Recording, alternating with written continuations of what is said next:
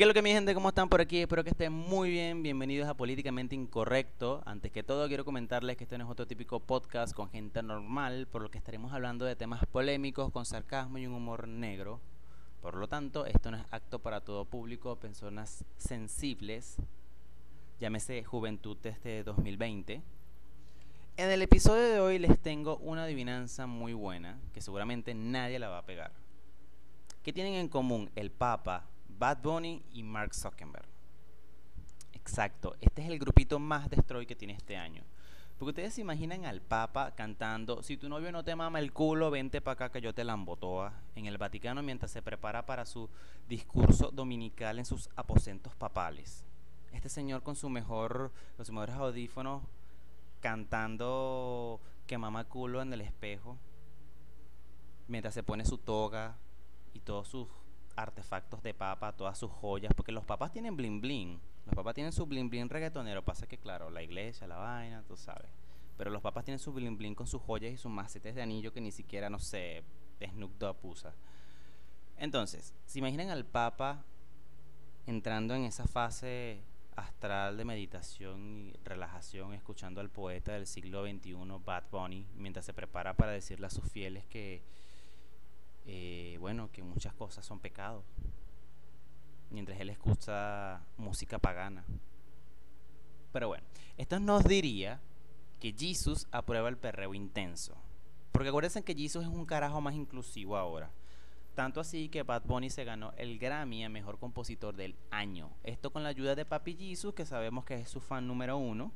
O sea, este carajo hizo que Bad Bunny entrara en la prestigiosa lista de ganadores a Mejor Compositor de los Grammys, donde está junto a la talla de titanes de Beyoncé, Alejandro Sanz, Juan Luis Guerra, Rubén Blades, Juanes, Silberto Santa Rosa, Mr. Huesitos, Marc Anthony eh, y Vicente Fernández. Y es curioso porque ustedes se imaginan a don Vicente Fernández sentado en una mecedora de estas como la de la abuelita de, de la película de Coco, cantando Yo Perreo sola con sus mejores audífonos en una mecedora que de pinga, ¿no? Imagínense esa, esa joyita. Porque esto viene porque ahora todo es más liberal, más sin tabú. Aunque si lo piensan mejor, esto es algo contradictorio, porque están esos padres que no quieren que sus hijos escuchen este tipo de música tan vulgar para sus retoños adolescentes con hormonas alborotadas. Porque coño, vamos a estar claros que ser padre no es una vaina fácil. Escuchar a tu carajita diciendo, esto es un perreo sin tabú con su mejor uniforme de de primer año de bachillerato, verga, mano, sabes que va a terminar mal y puede terminar en 16 Night Pregnant, el programa de adolescentes embarazadas de NTV. Después que NTV cayó en decadencia y él mandó a la mierda la música y se concentró en, en reality shows de niñas adolescentes embarazadas. Que yo no sé quién coño le dijo a NTV que la gente quería ver eso. Y están esos padres sobreprotectores que pretenden que sus hijos escuchen Melody toda la vida con su canción de...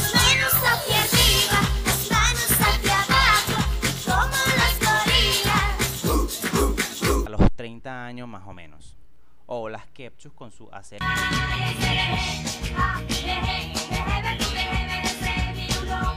Y sí, mamá, es contigo, entiéndelo, por favor. Eso solamente se usa en las horas locas en el matrimonio de tu tía, la solterona, que se vino casando con un viejo de 50 años a punto de morir. Y bueno, no te quedó más de otra que existir esa boda.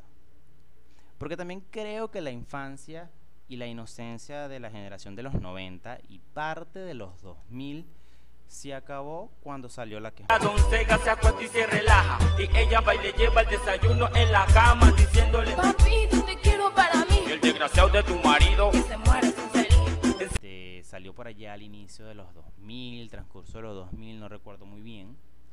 Porque uno era un niño muy feliz escuchando. Mayonesa, ella me bate como haciendo mayonesa. Y de repente te salen con esta vaina. Ay, mételo, papi, mételo. Mételo, papi. Pero todo cambió cuando la Nación del Fuego atacó.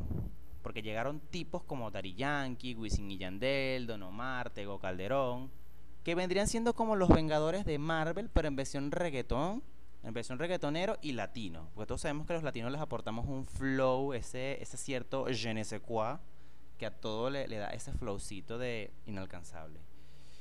Y no se crean, esta es, siempre es y será el mejor reggaetón que puede existir, pero los millennials no están listos para esta conversación. Los millennials lo que le encanta es el reggaetón de ahora, porque bueno, tenemos un genio la composición como Bad Bunny, que es el poeta que, del que jamás se haya tenido registros en la faz de la historia humana.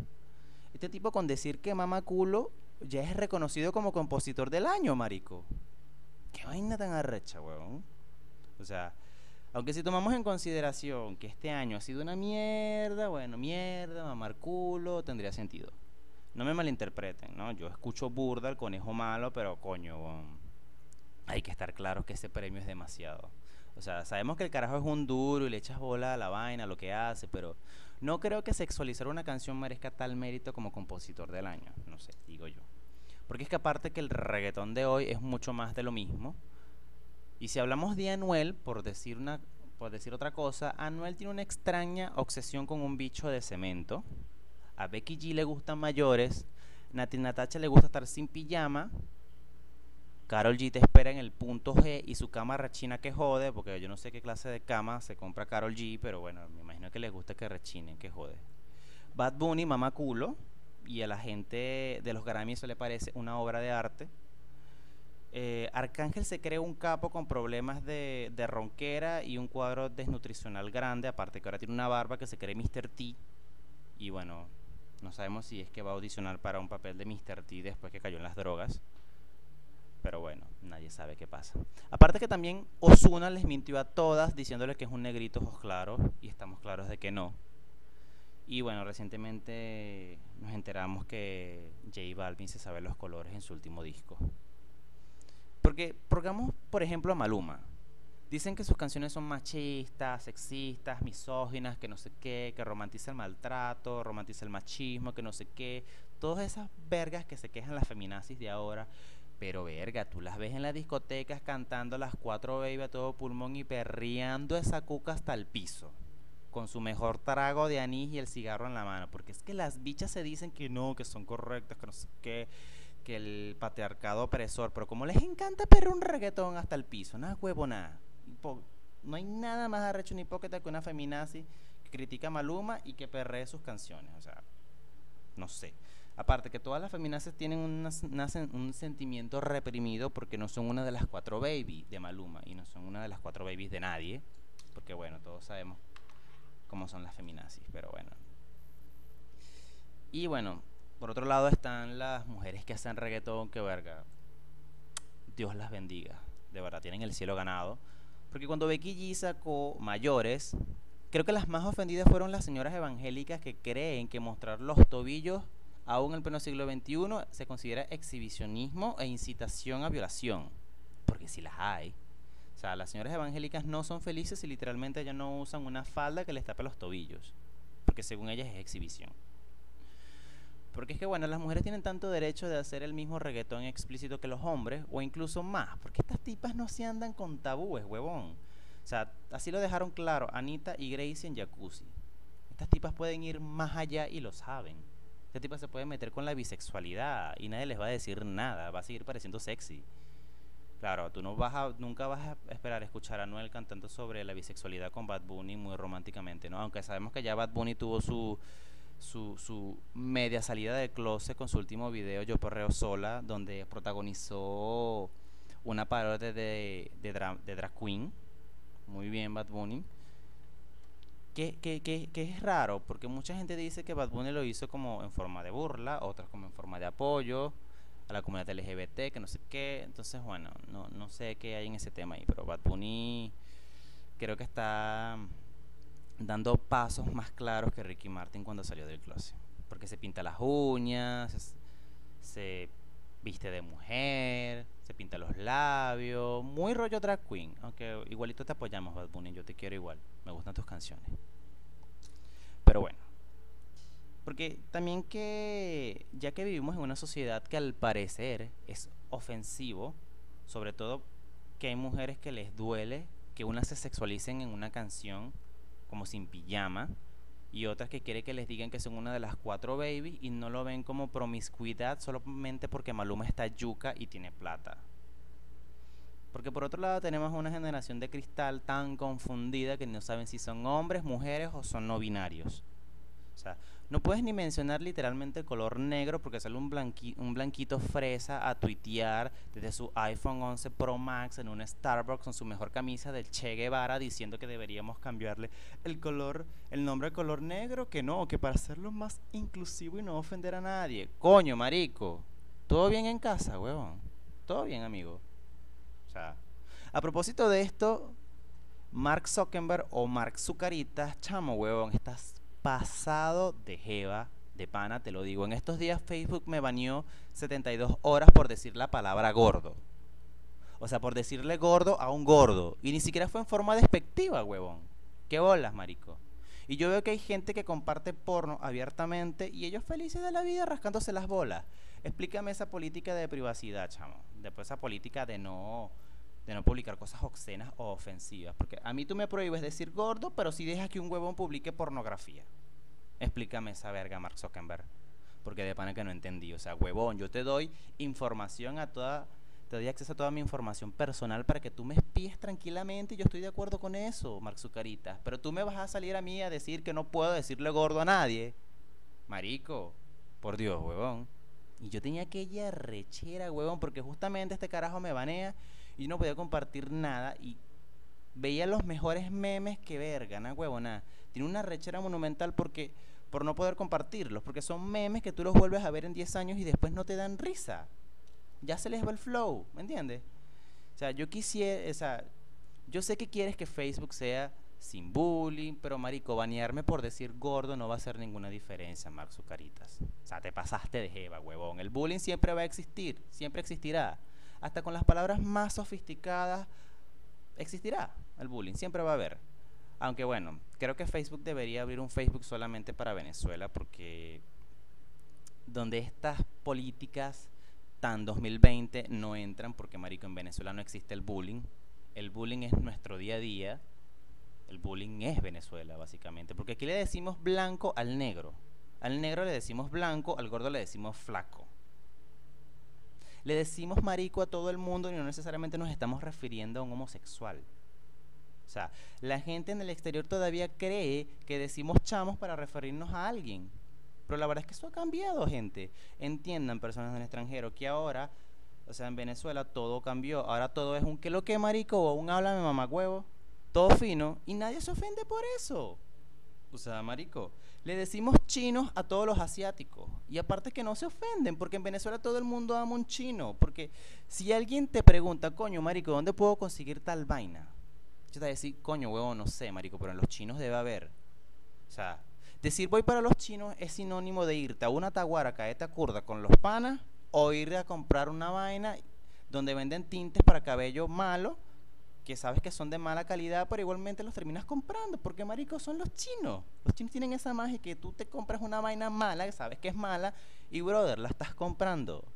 No sé, los chinos creo que tienen poderes mentales en ese sentido, porque tú vas por los chinos a comprar una arena pan, marico, te terminas comprando un tinte malo. O una agua oxigenada vencida. O sea, de pana. Porque, o sea, terminas comprando todo lo que necesitas y lo que no necesitas también. Claro, todo esto antes del coronavirus y la cuarentena, porque ahora creo que ya nadie los quiere tanto. Aparte que nos burlamos de nuestras mismas desgracias. O sea, el país está hecho mierda, literalmente. Los políticos no sirven. La luz, el agua, el internet tampoco sirven para una puta mierda. Ya no sabes qué es más inútil, Maduro, la oposición Cantebé o la gente que cree que saliendo a votar vamos a salir de una dictadura. Marico, ¿todo bien en casa, huevón? Explíqueme esta parte porque de verdad no la entiendo. Pero bueno, igual le vemos el lado chistoso a la peor situación. Porque ¿cuántos no hemos ido a un velorio y de repente se ríen en el peor momento? Se ríen en el peor momento. O sea, que les da un ataque de risa así en el momento donde se supone que deberías estar serio y triste. Pero, coño, claro. Hay niveles, brother. Por ejemplo, yo en particular suelo reírme de la gente que se cae en la calle de forma tonta, estúpida o aparatosa. Y no importa las circunstancias que sea. Ahora, si es una persona mayor, coño, marico, me da cosita después que me río media hora, ¿no? Pero soy consciente que me iré al infierno por eso y que el karma existe. O sea, sé que el karma existe porque un día iba escribiendo en mi teléfono por la calle sin mirar para dónde coño la madre iba. Y cuando miré para el frente, choqué contra un poste de luz y plas, huevo, justicia divina, me rompí la nariz. Pero menos mal no había gente alrededor para que se burlaran de mí. Porque es que bueno, marico, este 2020 es tan sensible que Mark Zuckerberg no me deja decirle gordo un gordo. Porque según él es lenguaje de odio. Está como los chavistas estos con su ley de odio absurda. O sea, ya no puedo salir a gritar "Ma- maldito Maduro cuando se va la luz porque tengo miedo de que uno de mis vecinos chavistas me denuncie por crimen de odio y me terminen acusando por traición a la patria por maldecir a Maduro y a Papi Chávez que seguramente está gozando en el sauna de la quinta paila del infierno comiendo fresas con crema de la boca de Fidel Castro. O sea, aquí literalmente no se respeta ni siquiera a los políticos. Le dices al mismo presidente, Maduro, chúpalo en plena cadena nacional. ¿Qué quieres que te diga, bro? I don't know. Venezuela es un país sin reglas, básicamente. Claro que, o sea, el panita que le dijo Maduro, chúpalo, le llegó el SEBIN a su casa, ¿no? Pero coño, ¿no? Este pana, vean el lado positivo, aparte de que el SEBIN fue a amenazarlo a su casa.